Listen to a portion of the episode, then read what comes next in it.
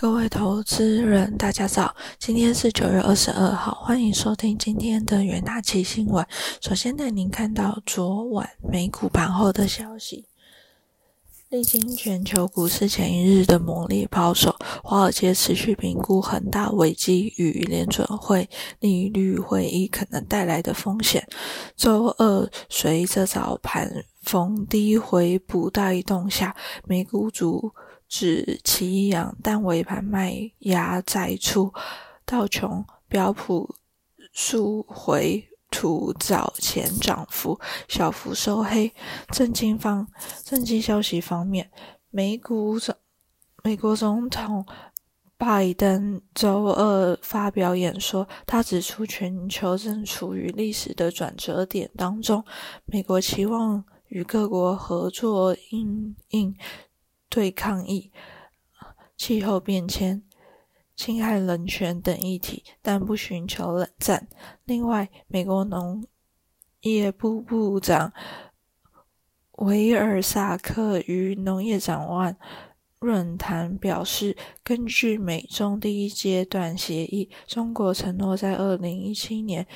一八六零亿美元的美国进口商品和服务规模基础上，在二零二零。和二零二一年两年中增加从美国进口两千亿美元，但中国没有达到第一阶段的要求，美方将持续向中国施压。呃，这呃，总而言之，在周二，美股四大指数表现为以下。美股道琼指数下跌零点一五 percent，收在三万三千九百一十九点八四点。纳斯达克指数上涨零点二二 percent，收在一万四千七百四十六点四点。标普五百指数下跌零点零八 percent，收在四千三百五十四点一九点。费城半导体指数上涨六点八点点，收在三千三百四十六点。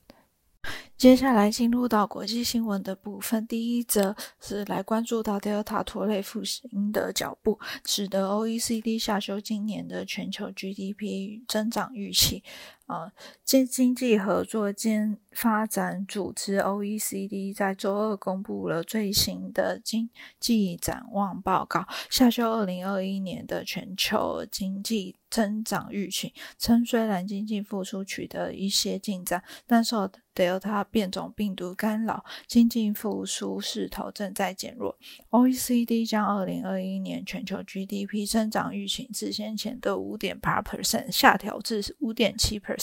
为去年十二月以来首度下修，并将二零二二年 GDP 增长预期自先前的四点四 percent 上调至四点五 percent。其中，OECD 将美国 GDP 增长预期自先前的六点九 percent 下修至六 percent，英国自先前七点二 percent 下修至六点七 percent。澳洲自先前的五点一 percent 下修至四 percent，日本自先前的二点六 percent 下修至二点五 percent。中国今年 GDP 增长预期持平为八点五 percent，欧元区则自先前的五点二 percent 上调至五点三 percent。第二季的国际新闻来关注到中国煤矿线供给的问题。由于中国力推减碳，加上能源短缺，中国主要煤生产商的冶炼厂普遍关闭，导致煤价达到二零零八年以来的高点。明年年中价格才有望逐渐恢复至正常水准，让汽车业在短片短缺之外面临又一难题。国际煤业协会 （IMA） 周一表示，国际煤价格已飙升至十三年来高点，并可能在未来几个月内进一步上涨。二零二二年年中才有机会恢复到更正常的水准。IMA 主席表示，产能减少和价格上涨几乎是史无前例的现象。自二零零八年北京奥运以来，煤矿业从未经历过如此快速的市场变化。中国是煤生产大国，大部分来自于陕西地区。IMF 敦促，尽管当前形势严峻，煤供应商将应将眼光。放更长远，除了汽车外，煤也用于新合金，这使航空航太业、笔电和手机业可能也受到影响。最后一则国际新闻来关注到恒大，呃，中国的房地产巨头恒大集团深陷债务。违约危机，短期内连美国社交软体科技业巨头，甚至是电商类股都出现抛售潮。华尔街认为，与其说这是经济逻辑的连锁效应，可能更是反映在全球风险资产达到极端高点，依赖中国企业与原物料成为恒大事件首当其冲的板块。恒大。违约风险导致大宗商品、行银行股大跌抛售，不难理解。但与 Twitter、eBay 等科技股甚至同样遭到抛售的资产，却没有明显的连接。市场认为是呃抛售并。非毫无理由，因为股市估值已高，联准会主张从宽松政策退场的鹰派蠢蠢欲动，还有华夫举债上限的不确定性，股日股市似乎不需要额外消息催化，就有很多理由足以提供解释。接下来看到国内新闻的部分，在金元双雄领军下，台股上周五大涨一百九十七点一六点，收在一万七千五百一十六点九二点，收复五日线和季线位置。光是台积电一档贡献指数一百一十一点，并带动电子成交比重回升至六十四 percent，整体成交值率。略放大至三千六百一十三点零五亿元，周线上涨三百零六点，并呈现连两红。电子群股群起强弹，主要是因金元双雄连电飙涨九 percent，台积电也涨超过两 percent，激励升阳半导体涨停，合金、新唐和台盛科涨四 percent 上下，环球金。世界和华邦电涨逾三 percent，同时 A B F 三雄再度走强，锦硕大涨八 percent，新兴涨逾半根停板，南电涨三 percent，I C 相关族群表现也不俗，豫创涨超过七 percent，旺九、南茂涨逾六 percent，林森涨半根停停板，金。元电子、健身、日月光投控和新权等涨逾两 percent，传产股中纺织族群有转强之势，